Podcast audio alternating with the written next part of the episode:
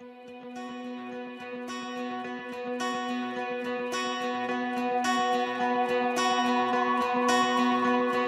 so long I carried the weight of my past, crippled by burdens like stones on my back.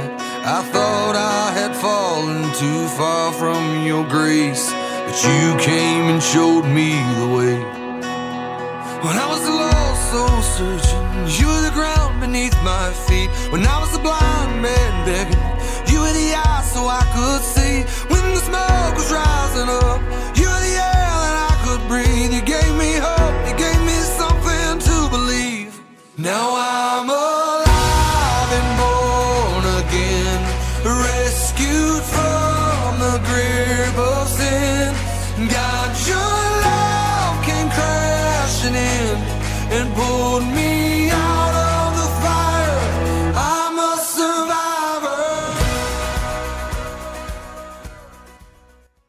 bienvenidos a este podcast. El día de hoy estoy con la pastora Cristina Escoto. Bienvenida. Hola Ivana, gracias por tenerme acá. Una Gracias a ti, gracias a ti por estar aquí. Y el tema del día de hoy es el noviazgo cristiano. Y bueno, antes que nada quiero darle muchas gracias a María. Muchas gracias por tu apoyo con las preguntas del día de hoy para pues dirigir este podcast y pues basarnos en eso, ¿no? Entonces muchas gracias María. Un abrazo hasta allá y pues vamos a empezar. Por supuesto. Entonces, vamos a empezar con, bueno, es bíblico el noviazgo porque pues no se ve mucho en, en la Biblia, no sale. Entonces, ¿qué dice Dios de los enamorados? Sí. Bueno, el punto de que sí es bíblico es como bien controversial, porque en la época que la Biblia fue escrita, los jóvenes se casaban a los 15 años porque estaban trabajando desde muy pequeños, por lo tanto maduraban, crecían, tenían responsabilidades y generalmente las familias hablaban entre ellos para como empatar a sus hijos, ¿no? Ella estaba como entrehablado, ¿no? Que mi hija se case con tu hijo y por lo tanto no daba como ese espacio como lo que vemos hoy en día del noviazgo. Claro. Sin embargo, vemos noviazgos hoy en día en medio de los cristianos, en medio de los hijos de Dios. Entonces el punto es cómo manejarlo, ¿verdad? Claro, Porque al final del camino todos tenemos emociones y en algún momento te vas a sentir atraído a una persona. Pero ¿cuáles son los cuáles qué son las cosas que estás buscando? ¿Qué es lo que anhela tu corazón? ¿Hacia dónde quieres llevar tu vida, ¿no? Con cada decisión que tomas. Y creo que esos son puntos que vamos a, a ver Ah, vamos a ir tocando. en todo este tema del noviazgo. Entonces, pues vamos a empezar con esta de preguntas para empezar a dirigir, ¿no? Entonces, ¿está mal tener expectativas? No, en lo más mínimo. Más bien, ah, cuando hablamos de expectativa, hablamos de visión, ¿verdad? Lo que quiero para la vida y hacia dónde voy. Si yo no tengo una visión, no voy a tomar los pasos necesarios para llegar ahí. Y esas expectativas me permiten a mí saber qué quiero y por qué quiero eso. Pero cuando tengo expectativas, debo de checar yo si yo lleno esas expectativas. Claro. Porque es muy fácil decir quiero esto en fulanito, en menganita, pero ¿tengo yo eso? Claro. Y esta es una pregunta que la verdad se me hizo muy, muy, bueno, muy relacionada a esto. ¿Puedo pedir a una persona como yo quisiera o Dios elige cualidades físicas? No, yo creo que podemos pedir, ¿no? Pero obviamente hay una atracción física que es donde todo inicia. Pero la verdad de las cosas es que si el corazón de la persona no está tan bello como su físico, las cosas no van a funcionar. Claro. Y relacionado con esto, ¿qué podemos esperar nosotros de una persona que viene de parte de Dios? Primero, que va a amar a Dios por encima de todas las cosas. Y si ama a Dios, te va a respetar, te va a honrar. Y va también a honrar a los padres de ambos, ¿no? Y eso quiere decir que si hay reglas, se respetan las reglas, que si hay límites, se respetan los límites. Y va a ser una persona confiable, una persona honesta, transparente, que no oculta, que no miente, que no manipula, que no controla, que te deja ser, que no quiere hacerte como él o ella, sino que ama la libertad y la individualidad que tienes y simplemente pueden tener cosas en comunes y otras enriquecerse mutuamente. Claro, pues sí. Entonces, uy, aquí entra una... ¿Qué opinas de la frase I date to marry? Porque últimamente, pues obviamente estamos jóvenes y pues, pensar en el matrimonio, por ejemplo, mi edad tengo 17, pues está un poco lejano. Entonces, ¿qué opinas de esa frase de solo salir cuando hay un propósito, no ves con propósito? Bueno, creo de que sería lo ideal, pero no es la realidad de lo que vivimos. Entonces, al final, el tema este de I date to marry es porque estamos buscando tener decisiones para evitar que nuestro corazón se hiera innecesariamente. Pero cuando tienes un noviazgo a tus 17 años, 16, 18 años, pues es muy difícil visualizarte casado, ¿no? Estamos en generaciones donde estamos ya planificando carreras universitarias, no solo licenciaturas, sino maestrías, eh, muchas veces salir fuera del país para estudiar. Entonces hay muchas cosas alrededor que debemos de analizar y pensar. Y creo que ese es un buen punto a tomar de, ¿quiero tener novio en este momento? Es importante, la verdad. A veces nos gana la carne. La atracción, yo creo, la emoción, porque se, siente se siente súper padre cuando alguien te gusta y tú le gustas a él. Pero hay, siempre hay un precio a pagar, ¿no? Porque si estás joven, ¿cuál es la probabilidad de que termines casada con esa persona? Exacto, pues sí, bastante poca, la verdad. Sí, y entonces va, va a haber una ruptura. Exacto. Y si hay una ruptura, pues van a haber heridas en el corazón. Pues sí. Y relacionado con esto, y eso que estamos jóvenes y a tiempo para buscar, ¿no? Porque la verdad he visto mucho, más que nada en redes sociales, que dice como, o sea, mujeres, tus hijos no pueden escoger a su padre y viceversa, pero tú sí puedes, ¿no? Entonces es importante checar eso, ¿no? Con quién te vas a casar. Pero, ¿qué opinas tú del yugo desigual? Eso es lo que opino. La palabra nos aconseja que no nos casemos en yugo desigual. ¿Por qué? Porque son dos personas con visiones distintas, con valores y principios distintos, que, que tienen caminos paralelos, pero no el mismo. Pues sí. Y cuando estás en una relación, estás buscando caminar unidos, en armonía. Claro, pues dos visiones, división, dos visiones. Exacto. Entonces jalas para lugares diferentes. Uno de los dos va a ganar o simplemente va a haber daño. Claro. O sea, Dios va a estar contigo, pero va a estar ahí para estarte sanando, restaurando, fortaleciéndote y al final no es algo pues placentero ni agradable y deja muchas heridas. Pues sí, y pues también relacionado a esto, ¿qué debería, ¿qué debería ser si mi pareja es de otra religión? Es una pregunta que me hicieron. Bueno, creo de que si ya estás en un noviazgo, que ya una persona que tiene otra religión, lo importante no es imponerle tu fe. Creo que uno de los errores que cometemos es quererlos convencer de lo que yo creo. Primero es modelar a un Dios de amor, un Dios de gracia y de misericordia. Segundo, Dios es el que revela las cosas. ¿Por qué no leer literatura del lado de Él y que lea literatura del lado tuyo. ¿Por qué no leer la Biblia juntos y decirle, ¿sabes qué? Leamos la Biblia y veamos qué dice. Veamos qué dice Dios sobre lo que creemos, ¿no? Y la verdad siempre sale a luz. Claro, y ah, hablando también de esto de pues, hacer cosas juntos, ¿cómo le hablas a tu pareja de Dios? Pues creo de que si vas a iniciar una relación y esa persona no sabe que crees en, en Dios, no te conoce. Claro. Y creo que es parte de, que debería de darse de manera natural el hablar de Dios. Más que hablar de un Dios como religión, lo ideal es hablar del Dios que conoces, de ese Dios con el que te has hecho amigo, con ese Dios que, que camina contigo, que lo ves actuando en tu vida, de tu experiencia. Creo que al final eso pesa mucho más que cualquier otra cosa. Claro, porque cualquiera puede, puede hablar del amor de Dios, pero pues Dios es un Dios personal, ¿no? Si tú no le hablas de cosas que tú sabes pues, ni cómo convencer, ¿no?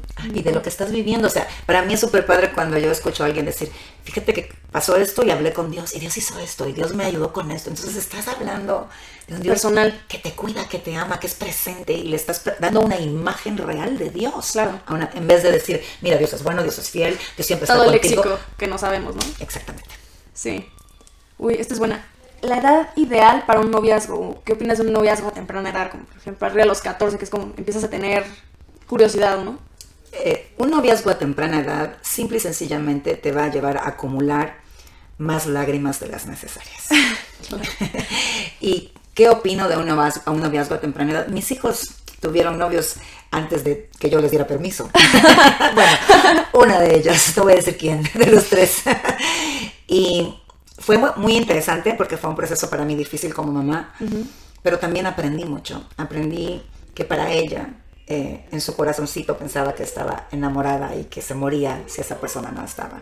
Entonces entendí que debido a que ya había iniciado la relación sin permiso y su corazón estaba involucrado, Dios me llevó a caminar con ella. Pero al final ella entendió una cosa, mami, no tenía la edad para tener novio. Claro. Y lloró mucho y sufrió mucho. Y sí terminó la relación por, porque se convenció de que no era el tiempo para ella. Estás en un edad puedes disfrutar tantas cosas. Sí. Salir con tus amigas, con tus amigos, ir al cine. Pues yo no sé, tantas cosas que hay que hacer, de pasarla bien, de pasarla padre. Que a veces esto que parece hermoso y, y que es hermoso, pero es más que todo una ilusión a esa edad. Claro. Las ilusiones tarde o temprano desaparecen. Sí. Y el precio que se paga muchas veces pues, es muy caro. Pues sí, parte de un, de un clic de corazón de alguien, ¿no? Sí, porque vas quebrando tu corazón. ¿no? Y el de la otra persona, pues nunca sabes cómo afectaste a la otra persona. Pero hay que tener mucho cuidado cuando empiezas una relación, ¿no? Sí. Y a lo mismo, si hay etapas, ¿cuáles son? Ok, la primera etapa debería de ser amistad. Conocerse. Sí, porque cuando eres amigo eres quien eres. Claro, porque muchas, muchas veces son apariencias, ¿no? Y es que me gusta, pues voy a ser como mi mejor versión. Y lo haces inconsciente, o sea, porque quieres impactar, ¿verdad? Quieres impresionar, que te vean bien en todo tiempo. Entonces Claro. dices lo correcto, haces lo correcto, eres detallista, pero realmente eres detallista. O sea, entonces en la amistad Claro. uno es quien es. Yo creo que esa es la primera etapa. La segunda etapa... Bueno, eh, espérame, an- perdón, antes de pasar a la segunda etapa, pues cuánto tiene que durar esta amistad, ¿no? Porque mucha gente dice como, no, pues si yo hubiera conocido a esta persona como amigos más tiempo, pues tal vez no se hubiera dado nada. O, ¿Cuánto nos tiene? quedamos en el friend zone. Claro, exacto.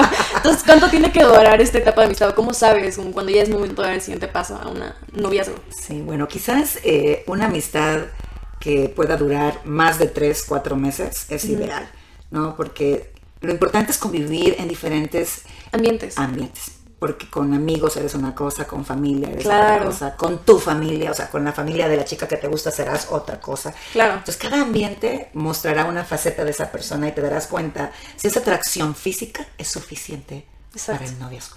Exacto. Y también, bueno, supongo que cuando eres amigo es más fácil, por ejemplo, en, el caso de las mujeres o, o también de los hombres, presentar a un amigo con tu familia, que tu familia lo conozca como tu amigo y ya analizo. Bueno, siento que tus papás, bueno, están muy involucrados en esa decisión, ¿no? Te van a decir muy, cosas que pues, tal vez tú no ves, ¿no? Porque dicen que el amor es ciego. Y luego la vida en familia eh, te, re- te revela mucho. Por ejemplo, si es un, un niño, como si tiene hermanas y su mamá, cómo trata a su mamá y a sus hermanas, es como te va a terminar tratando a ti una vez pase la ilusión. Claro. Y en caso de los y hombres también, pues con sí. las chicas también. Y eh, sí, los hombres de repente me dicen como, no, fíjate en su mamá porque pues con esa persona te, te vas a casar.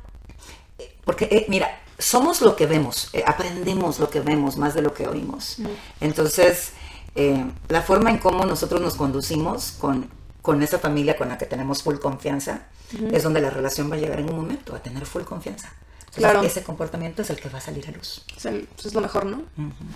Entonces, ¿qué, uh, ¿qué es lo primero que un hombre debe tener presente en su vida espiritual para tener novia? O para estar listo para tener novia. ¿Qué es lo que un hombre debe de tener presente en su vida espiritual para estar listo? Claro, sabemos que un hombre, pues, tiene un rol muy importante bíblico, ¿no? Cabeza de familia, Tener su identidad clara en Dios. una identidad clara. en Dios. Porque si él no entiende qué significa ser hombre según Dios, muy difícilmente va a ser el hombre que necesita ser para la esposa y para los hijos que Dios les dé. Claro. Y en un noviazgo, pues también entra ¿no? esta identidad importante, aunque no, es- por ejemplo, aunque estés pensando a futuro, pues Pues claro, porque en tu identidad tú defines qué te gusta, qué no te gusta, qué quieres, qué no quieres, tu valor como persona. Al final somos nosotros, los seres humanos, los que decidimos hasta dónde va a llegar otra persona. No solo las mujeres, porque ah, es que la mujer es la que deja a ver hasta dónde uno llega. No, si el hombre quiere sobrepasarse, entonces no respeta. exacto. Y si la mujer deja que se sobrepasen, ella tampoco se respeta a sí misma. Entonces la identidad te hace saber dónde estás. Claro, pues sí. Em, ¿Se pueden besos, tomar de la mano? ¿Cuál es el límite de las caricias? ¿Qué está permitido, no permitido hacer? ¿Salir solos? Una vez me hicieron esa pregunta en un retiro de jóvenes y me dijeron, son buenos los besos franceses, ¿verdad? en el noviazgo. Y el tema es esto, un beso de ese tipo va a despertar deseos sexuales. Somos seres humanos Claro. diseñados de esa manera. Entonces, me estoy arriesgando, estoy jugando con fuego. ¿No? Eh, entonces, para mí las caricias deben de ser aquellas que no provoquen este tipo de emociones y de Claro. sensaciones, ¿no? Sí, Yo claro. creo que te puedes agarrar la mano, por supuesto, pero...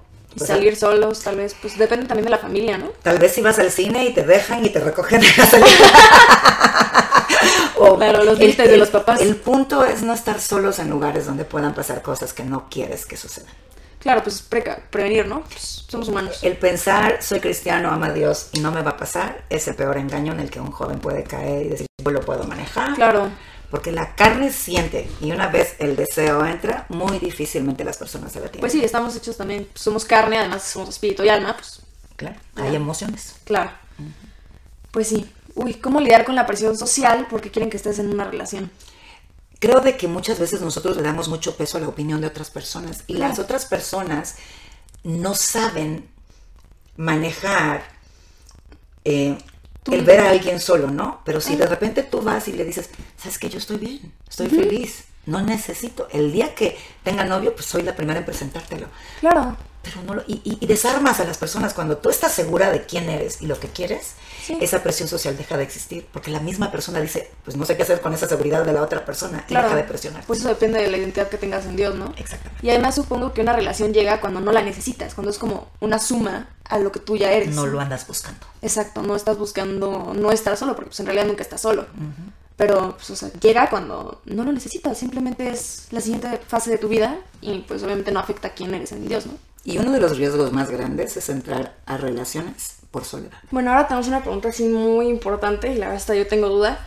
¿Cómo sabes que es el idóneo? ¿Cómo sabes que es la persona que Dios te mandó, la idónea? Creo que ahí volvemos a, a identidad. Cuando yo sé lo que quiero y hacia dónde voy y tengo visión, Claro. eh, las cualidades de esa persona suman, multiplican ¿Y se van a alinear? y se alinean. No necesariamente van a ser iguales en todos. Hay- Claro. Para mí esto es lo importante. Hay cosas de fondo que no son negociables. Uh, Y hay cosas que son de forma, que tal vez no te gustan, pero solo es decorativo, no sé si me voy a entender. no es la esencia de esa persona. Exacto. Entonces, esas cosas, pues aprendes a vivir con ellas. Claro. Pero las de fondo, las que no son negociables, las de integridad, respeto, valor, honestidad, etcétera, esas son las que tú dices, yo puedo convivir con esta persona por el resto de mi vida, porque puedo confiar, porque puedo estar segura. A mí recuerdo que hay personas que decían, ningún hombre es fiel. Mentira. Un hombre que ama a Dios Es fiel. es fiel. Claro. Entonces, ¿cuál es un hombre idóneo y una mujer idónea?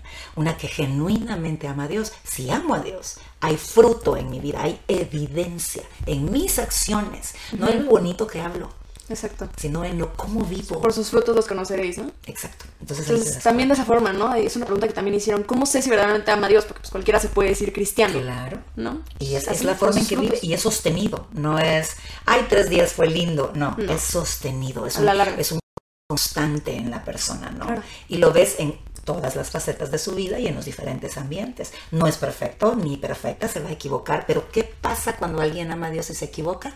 Reconoce su falta, pide perdón y trabaja para cambiarla. Claro. ¿Y qué pasa cuando eres como Gedeón? Que nada, aunque Dios te diga así en la cara que sí es, no sabes. sea, Yo creo que ahí Gedeón lo que tenía era miedo e inseguridad y falta de identidad. Él no podía verse como Dios lo veía. Y por eso es que Dios tuvo que tratar con Gedeón y llevarlo. Lo dejó reunir a los 32 mil eh, de ejército. Y Dios dijo, bueno, le voy- que se sienta seguro, ¿no? Porque es lo que él necesita. Y le fue restando. Primero le quitó 10, luego lo dejó, le quitó 20, luego le dejó 300. Y luego le dijo, no vas a pelear con armas, vas a agarrar cántaros de barro, vas a agarrar teas, que son velas, ¿verdad? Y trompetas. O sea, con un ejército de 142 mil personas, que era el más poderoso del momento.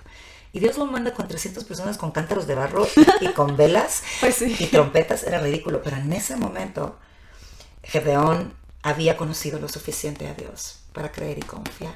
Y muchas veces nosotros cuando dudamos, en realidad dudamos de nosotros mismos, no de Dios. claro, pues entonces hay que estar como muy pendientes de lo que dicen. Ok, si Dios me está diciendo esto, pues voy a confiar, ¿no? No me voy a poner a preguntarle mil cosas. Esa es la forma en la que voy a saber. Y cuando confías y avanzas, ahí te das cuenta si era Dios. Claro. Y eso te empieza a fortalecer tu seguridad. Claro, ¿y qué pasa si en ese momento no es de Dios? Entonces vas y preguntas, ok, ¿qué no oí bien? ¿Qué se metió de mi emoción? ¿Qué Claro. interpreté mal? A todos nos pasa que en Pues nos equivocamos. momento... Pues claro. Entonces no hay miedo de equivocarse. No pasa nada, simplemente aprendemos y Claro. mejoramos y crecemos. Claro, entonces, pero si te equivocas con una identidad en Dios, entonces no te vas a lastimar. Porque, o sea, Porque tienes sana, tu corazón, sanas. Ajá. Sí, No te vas a decepcionar, vas a decir, ok, cometí errores, Dios me perdona y me va a guiar. ¿no? exactamente. Y lo vemos como oportunidad de crecimiento. Claro, exacto. Es una pregunta que me pareció muy personal, pero aún así la quiero hacer porque pues, sé que no es solo una persona, ¿no? La que sufre estas cosas. Dice, sufrí abusos sexuales. ¿Cómo sé si es el correcto, si me da miedo que me lastimen o me rechacen por eso? Uno, si alguien te rechaza por eso, esa persona no tiene una identidad saludable. Tu valor no está basado en lo que te pasó o en lo que te hicieron. Claro. Tu valor se establece en un solo lugar y lo establece Dios. Y cuando Cristo muere en la cruz del Calvario, Dios Padre dijo, así valen para mí. Aún que están quebrados en pecado, yo doy a mi propio hijo a morir porque eso es lo que ustedes valen. Yo los hice. El único que sabe tu valor es quien te creó y quien te creó fue Dios. Entonces yo tengo que creerlo. Claro. Tiene que ser mi verdad. Para que eso que, que parecí que sufrí, yo fui abusada sexualmente. Entonces, por lo tanto, yo sé lo que es pasar por eso y, por, y creer que vales menos que otros. Y no es cierto. Es una mentira. Y es necesario eh, plantarnos y pararnos en la verdad de nuestro valor por lo que Dios dice. Y la otra pregunta era, eh, Eh, dentro de la misma, había... Sí, a ver, eh, ¿qué pasa si tengo miedo que me lastimen? Ok. O- Es normal el miedo, en la medida que va sanando el miedo desaparece. Y sabes distinguir a alguien, por ejemplo, un chico que te presiona por tener relaciones sexuales cuando tú has dicho que no, es alguien que no te respeta y no te valora. Entonces tú vas a, a aprender a poner límites. Y cuando las personas re- respetan esos límites, tú vas a poder dar de cu- darte cuenta si esa persona es segura por los mismos límites que Claro. respeta. Y relacionado con esto, ¿no? Pues, ¿qué pasa si tu pareja no llega virgen al matrimonio y tú sí? Pues yo creo que ahí entra el tema de la misericordia, compasión y perdón, ¿no? Claro, Porque no puedo medir por el pasado a alguien, solo lo puedo medir por su presente, exacto. por cómo está hoy en Dios. Claro, Y eso es lo importante. Dios circuncida corazones, no prepucios, ¿verdad? Entonces Claro. eh, es más tema de dónde está hoy esa persona. ¿Qué piensa de su pasado? ¿Se arrepintió de haber cometido esos Claro. errores? ¿Está claro, entendida o entendido de lo que quiere para su vida? Y eso es lo importante. Claro, y pues obviamente aunque no sea algo por lo que tú juzgues a las personas en una relación, es más, si te, vas a casar, pues obviamente lo dices, ¿no? Claro. Es algo importante la comunicación. No lo ocultas. Claro. Porque si te mienten, pues, ¿en qué estás basando en, tu, tu relación? tu relación. En una mentira. Exacto, no, pues, todo mal entonces. Sí, Pues al menos que te lo digan, ¿no? Y pues tú oras y tú perdonas. exacto. Y también pues depende de sus acciones, ¿no? Así es. Cómo reacciona esa persona y cómo es ahorita, como dices, sus frutos, ¿no? Exacto. Em, uy, es difícil llevar una relación sabiendo el compromiso que conlleva en el futuro, pues que últimamente, o sea, como final de la carrera, pues de ese, de ese sería el matrimonio, ¿no? Claro. Yo creo que no. Creo de que al contrario nos permite estar más atentos a quién es esa persona con la que estoy compartiendo. Claro. Porque el hecho de que vayas con vías al matrimonio, pero en medio del camino te sale violento, te sale esto, pues no estás obligada a casarte. Claro. Entonces al final no, simplemente te abre más los ojos, estás como más claro, más entendido lo que estás buscando, más pendiente. Estás también trabajando esas áreas donde dices, aquí tenemos que mejorar, ¿no? Y, y puedes caminar con otras parejas jóvenes ya casadas que los acompañen, Claro, tener una consejería es importante. porque ahí te das cuenta también si la persona está dispuesta a reconocer sus faltas y a trabajar en ellas. Porque Claro. tú no puedes cambiar a nadie, solo, Solo yo Dios. decido querer cambiar y Dios entonces me transforma, ¿verdad? Claro. Me cambia. Sí, eso es importante, la verdad. ¿Cómo empezar con un noviazgo cristiano?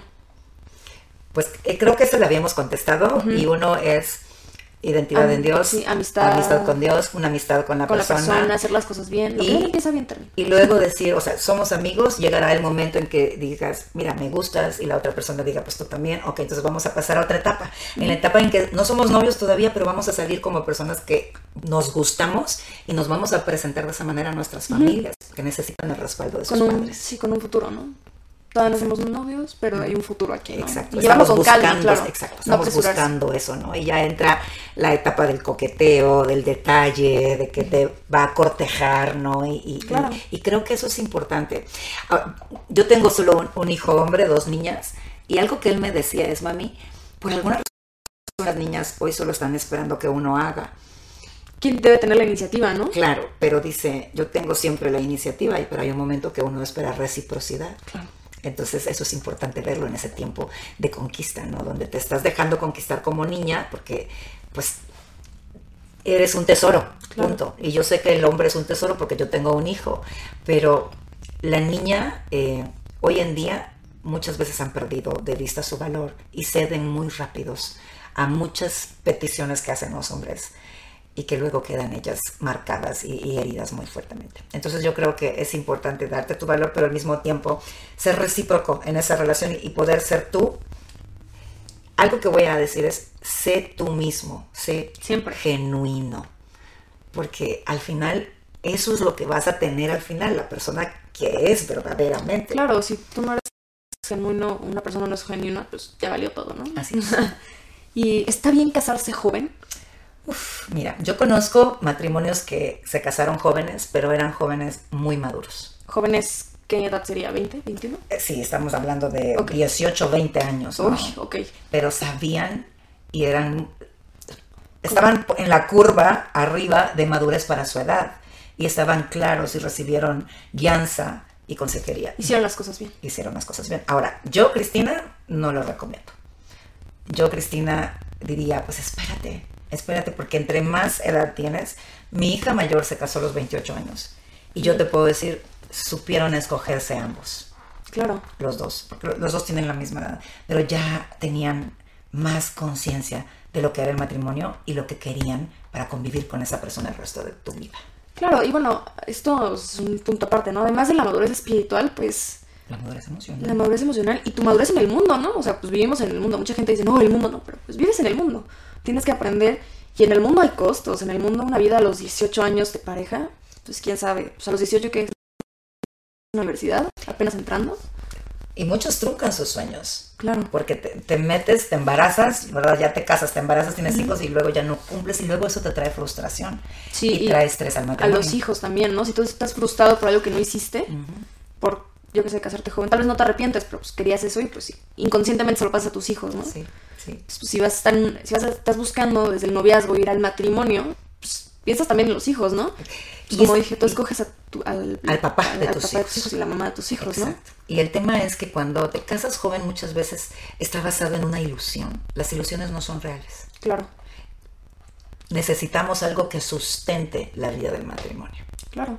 Y la realidad, como tú dices, de la vida diaria, del costo de vida, de lo que quieres, si quieres casa, si quieres pagarles una escuela buena a tus hijos, si quieres que vayan a la universidad, o sea, hay cosas que debemos de tener claros que no, no nacen solamente porque me siento a soñarlas, hay que trabajarlas. Claro, porque pues en un matrimonio pues ya no eres ni tú solo ni tu pareja sola, son una y además pues va a haber hijos involucrados, ¿no? Exacto. Entonces pues hay que ver que verdaderamente me conviene casarme joven, no para mí, pues, para mí es chido, ¿no? Pero para mis hijos, ¿qué vida les voy a dar si pues me caso ahorita a diferencia de si me caso después? Exacto. ¿no? Y no estamos hablando necesariamente de lujos. No. Estamos hablando de estabilidad. Estamos hablando, exacto de tener eh, claro que necesitamos poner provisión. Dios bendice, pero la palabra dice que el que no trabaja, que, no, coma. Uy, ¿cómo debería ser mi comportamiento con la otra persona si tenemos una relación? ¿O cómo ser una buena novia, un buen novio? Creo que es algo que también tocamos un poco, ¿no? Ser como lo que quieres. Ser genuino, respetar, amar. Y eso, la individualidad. Yo siento que muchas veces hay muchos vacíos con los que crecemos y cuando entramos en un noviazgo buscamos que el novio o la novia llene esos vacíos. de repente el novio quiere ir con sus amigos solo y la novia se indigna. O la novia quiere ir con sus amigas sola y el novio es como puede. Eh, entonces todo eso eh, te dice dónde está el corazón de la persona, qué tan dañado está y si está dispuesto a trabajarlo. Claro. Pero pues sí, darle la libertad y los espacios necesarios. Y con esto de cómo ser una buena novia, bueno, en mi caso, un buen novio, también otro, otro caso, ¿no? ¿Qué pasa si, ok, tengo una pareja cristiana, o sea, estamos caminando hacia un futuro, un noviazgo con propósito, pero esa persona un poco se pierde o deja de congregarse o deja de, leer la Biblia, pues ¿qué tengo que hacer? ¿No lo motivo? O... Pues yo creo que al final es sentarte con la persona y, y preguntar, ¿no? ¿Qué te ha hecho alejarte? ¿Qué te ha hecho distanciarte? Porque muchas veces nosotros nos enfocamos en sacar a las personas de eso, pero perdemos de vista el corazón de la persona y lo que lo llevó ahí. Y a veces lo que necesita es ayuda para identificar lo que le está pasando en su corazón y por qué se está exacto desviando, alejando, no enfriando. Ahora, solo puedes ayudar al que se deja y quiere hacer ayuda. Ayudar. Pues sí, claro. Y eso va a determinar al final tu decisión. Sí, tan esto creo que se relaciona. Escuché una frase hace mucho tiempo que decía, yo te puedo confirmar de mil formas que Dios es real, pero si tú no quieres creer, pues no me vas a creer. Pues es lo mismo con la ayuda, ¿no? Si tú no quieres que te ayude, yo no te puedo ayudar, ¿no? Y por eso es importante preguntar, ¿qué te pasa? ¿Cómo estás? Y ahí mismo Comunicación. Te vas, a, dar cuenta la respuesta de la persona te va a hacer saber si la persona quiere que le ayudes o no. Y también, pues si no te dice, ¿qué te dice la comunicación con tu pareja, no? Exactamente. Ok, vaya. Este, ¿cómo sé si estoy lista o listo para un noviazgo con propósito? ¿Qué pasa si tengo dudas, si no estoy listo para ese paso? ¿O qué hacer ante las dudas? O si ya tuve malas rachas, pues, ¿qué hago, no? ¿Cómo sé? Lo primero es sanar. Creo que cuando ya has pasado situaciones que han herido tu corazón es sanar, porque si no empiezas a ver fantasmas donde no los hay. Claro. Y eso es lo que causa las dudas. Claro, pues, o sea, tu visión de, o sea, tú estás enfocando tus visiones pasadas en una persona nueva, ¿no? Sí, se llama proyección. Claro. Entonces está bien, estás teniendo, a cualquier cosa que se le parece piensas, ¡Ah! será igual, me la va a hacer. Y, la desconfianza se activa cuando alguien ha, roto tu corazón. Entonces... hay que sanar. Y es importante que se hayan seguido un noviazgo así, está empezando, pues convivir, que se han seguido? Eh, sí, creo que el compartir eh, te lleva a conocer, ¿no? Eh, siempre, obviamente, en el equilibrio. Claro. Nunca hagas de tu novio o novia tu mundo. El centro, claro, porque se va a caer. Nunca. La vida no es así. La vida no es sostenida por una persona. Claro. Que a mí me, pues, yo también tengo, y bueno, yo, yo tengo mi media solución, pero tú me dirás, este, ¿cómo hago que un niño, bueno, en mi caso un niño, pues, también puede ser niña, que no es cristiano o cristiana, me deje gustar? O sea, ¿qué pasa si te atrae a alguien que pues, sabes que no es?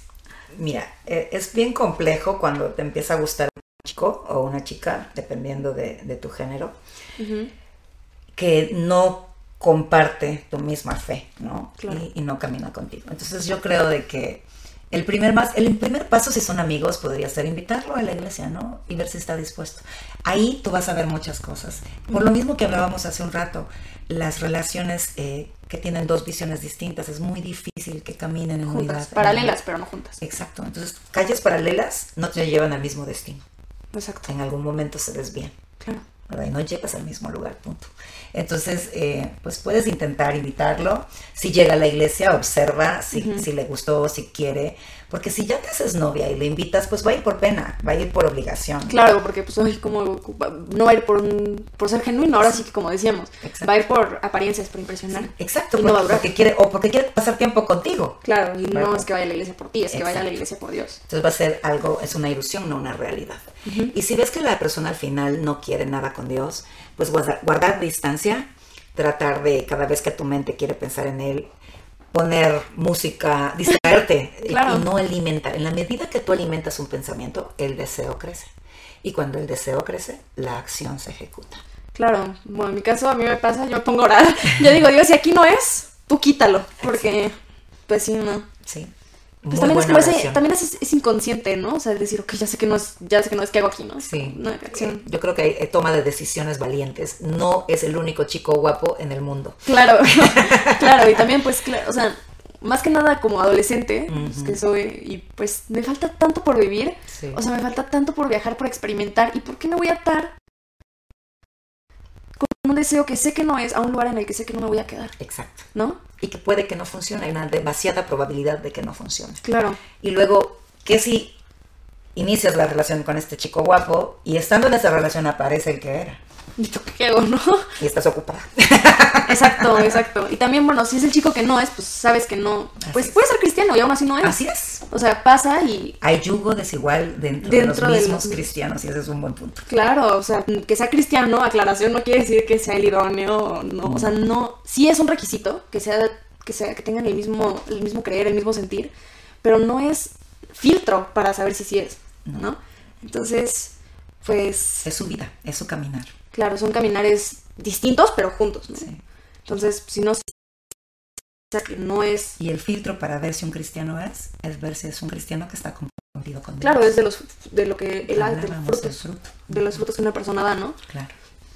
¿Y qué pasa con las relaciones a distancia? Una de mis hijas tuvo dos relaciones a distancia. Bueno, dos de mis hijas. Bueno, siento que hay dos tipos de relaciones a distancia, ¿no? Unas que se conocen en el mismo lugar y luego por alguna son novios y luego por una razón se, mudan, se mudan, ¿no? Pero luego hay otra que pues se conocen en otra parte, se conocen en otra parte y luego tú te, por ejemplo en un viaje, tú te tienes que regresar y pues ahí se da algo y otra que se conocen solamente en, línea. o a distancia. hay, las, hay tres. las, tres. Entonces, pues, ¿qué se hace en cada caso? Son complejas. Es muy difícil, es muy difícil encontrar la persona que tiene el carácter para sostener una relación a distancia. Existe. Claro. Sé de, de algunas, pero Claro. contadas. Claro. Son más las que terminan. Claro, a veces también llegan problemas, ¿no? Por ejemplo, ves a la persona haciendo otra vida, o sea, por ejemplo, si se van, ¿no? Claro. Los que se conocieron, vivieron en el mismo lugar Claro. mucho tiempo, se hicieron novios y luego una persona se fue, pues empieza esa, ¿qué está haciendo? O sea, como esa desconfianza, ¿no? De una o de la otra persona, y luego ves que tiene que hacer una vida nueva, porque pues así es la vida, si tú te mudas, pues tienes que hacer una vida nueva. Y eso conlleva madurez. Claro, Madurez es lo que acabas de decir, Confianza. confianza. ¿Por qué? Porque esa persona va a hacer nuevos amigos, va, va a salir, no puede estar encerrada, sí, no puedes esperar que la otra persona se encierre toda la vida. tiene que vivir su vida, ¿no? Entonces, madurez y confianza son dos eh, puntos importantes del carácter que pueden ayudar a sostener una relación a distancia. Claro. Y, manejar los tiempos, la comunicación. la comunicación. Ahí se vuelve más vital. Y más difícil, ¿no? Claro. Es posible, pero tienes que realmente estar eh, invertido en la relación Claro, para saber que- saber esa que hay un futuro. Ajá. Claro, porque pues qué pasa cuando empiezan los celos, por ejemplo, ves que hizo nuevos amigos, nuevas amigas, estás subiendo redes sociales y No te contestó o que no, no hay O, que, o se enoja porque te ve disfrutando con tus amigos. No, Claro. hay- no es un amor saludable. Claro, ese miedo de perderte lo de la otra persona pues no es saludable, ¿no? Así es. Sí, eso, eso es muy... ¿Qué hay en una relación sana? Pues creo que ya lo hemos visto bastante, ¿no? Como sí. que ves en una persona que hay en una relación sana. Respeto, amor, el, el- fomentar la individualidad de la persona, el que te haga feliz lo que la otra persona le hace feliz. Y estamos hablando de chicos cristianos que no Claro. van a hacer cosas fuera de lugar. Claro, ¿no? claro, o sea- La confianza que, que mencionamos, ¿no? Sí. Todas esas cosas son importantes para saber que una relación es sana. Es sana. Cuando no hay envidia, cuando no hay control, Eh, cuando me controles es importante. Porque, pues, ni sí. manipulación. Claro, claro. La manipulación es importante, la verdad. Sí. Uf, ¿qué debo hacer? Oh, esto está difícil. Es una pregunta personal también de casos muy específicos. ¿Qué debo hacer si le soy infiel a la otra persona? ¿Cómo sé, cómo pido perdón a Dios y a él o a ella? Pedir perdón a Dios, ok. Arrepentimiento es cambiar de comportamiento. Claro, No es una emoción, no es me siento mal, sé que la estoy regando, no, es cambiar de rumbo al rumbo correcto. Y tienes que decirlo. Claro. Porque no puedes ocultarlo y decir, sostener una relación en una mentira. Eso va a salir a luz. Y si tú no lo confiesas, si tú no lo dices, mucho más difícil será que la otra persona te crea y te perdone. sí, se entere por otra persona. Y ahora bien, cuando tú vas a confesar y decir, mira, pues hice esto, te fui infiel y pides perdón, no puedes obligar a la persona a perdonarte. Y debes de darle su espacio para procesar. Ni a seguir contigo, ¿no? Muchas No necesariamente. no, o sea, incluso los matrimonios, ¿no? Así es es. razón para... Puede, bueno, bíblicamente lo es. Eh, uno no puede, o sea, yo pido perdón, pero yo no, no debo de ir bajo la expectativa que yo no voy a tener consecuencias. Claro. El arrepentido sabe que pueden haber consecuencias y está dispuesto a ellas. Claro. Y sí conozco de casos, aún en matrimonios, donde el perdón ha sido genuino y se han restaurado y se han hecho todavía más fuertes que antes. Claro, Pero, no siempre es el caso. Pero es el cada corazón decide. Ahora, también pues está la raíz, ¿no? De pues qué te llevó a esa infidelidad, ¿no? O sea, como lo mismo que decíamos con los noviazgos, o sea, desde el inicio, como, pues no te pones en una situación en la que sabes que te, pues, te va a ganar el deseo, te va a ganar el... pues, Exacto. Y ahora bien, hay- es muy complejo las infidelidades, pero algo que tenemos que entender es que no importa lo que hayas vivido en la pareja, eh, por difícil que haya sido, nada justifica una acción incorrecta. Claro, Esa es tu decisión personal. Tú decidiste yo voy a ser infiel, yo voy a hacer esto, o yo voy a divorciarme y no voy a perdonar. Son nuestras decisiones. sí, también es importante el divorcio, ¿no? Porque pues están los hijos, y hay hijos. Sí, eh, eh, el daño es irreversible y Claro. solo Dios puede restaurarlo.